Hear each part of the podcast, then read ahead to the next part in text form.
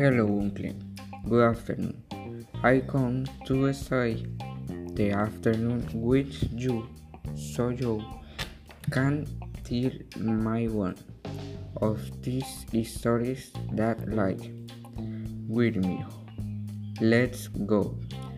Home and we'll start to tell you one of those stories that you like so much.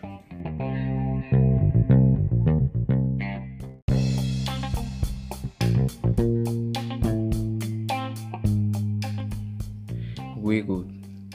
Until my old Steve Paul Jobs.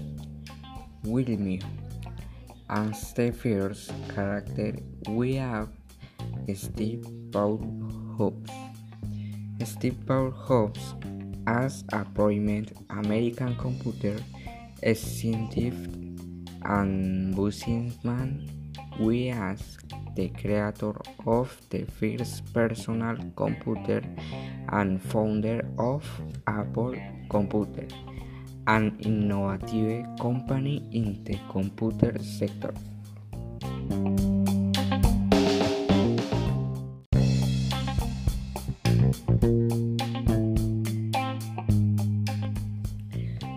Tell me another story of this that like so much.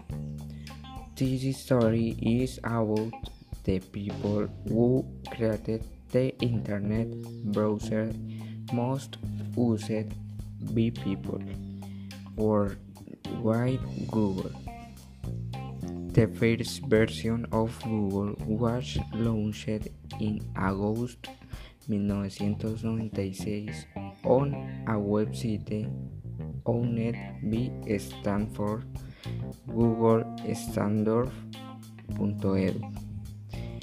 It was such a colossal project that is used almost half the bandwidth of the university network.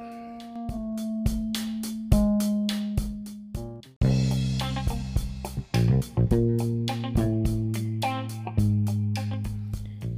love your stories are the best. This story is from a spiritual leader of Dalai Lama Buddhism. Traditionally, the Dalai Lama has been the spiritual and temporal leader of Tibet. We guys as the spiritual leader of all followers of Layman's or Tibetan Buddhism votes on countries which a Lamist majority such as Mongolia of Bhutan and among the communities of Tibetan Buddhists around the world.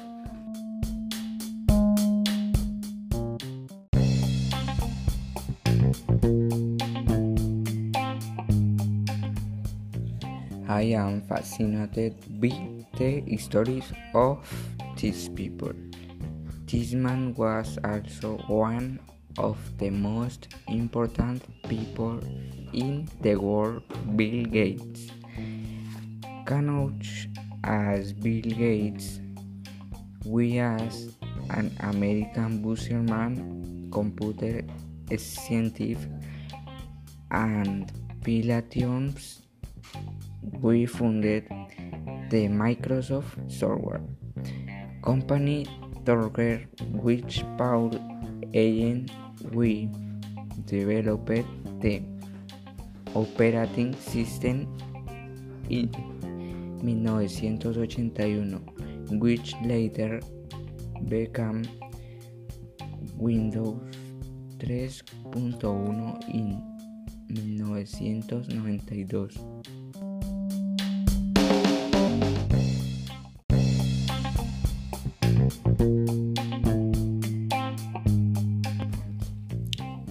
This character als caught my attention the whistleblower. Whistleblower that is back to this practice of biased police officers blowing their whistles with they witnessed the commission of an alleged crime.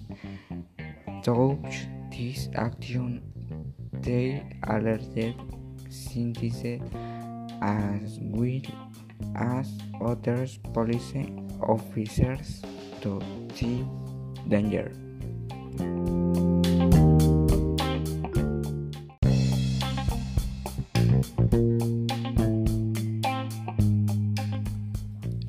We want to become someone very important in the life of many people. This man was of the least carnot people with the founder of Twitter.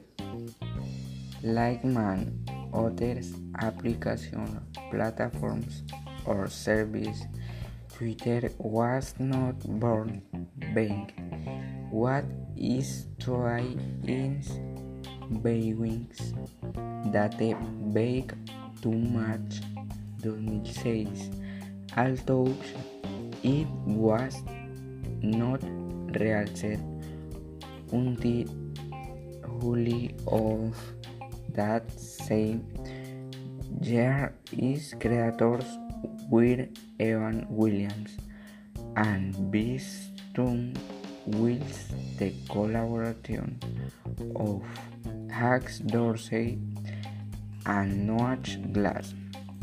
We developed in as an internal microblogging platform for company employees.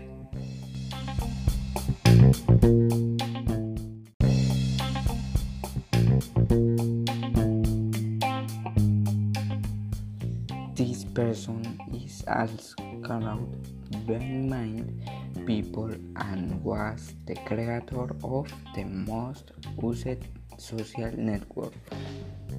Facebook was born in 2004.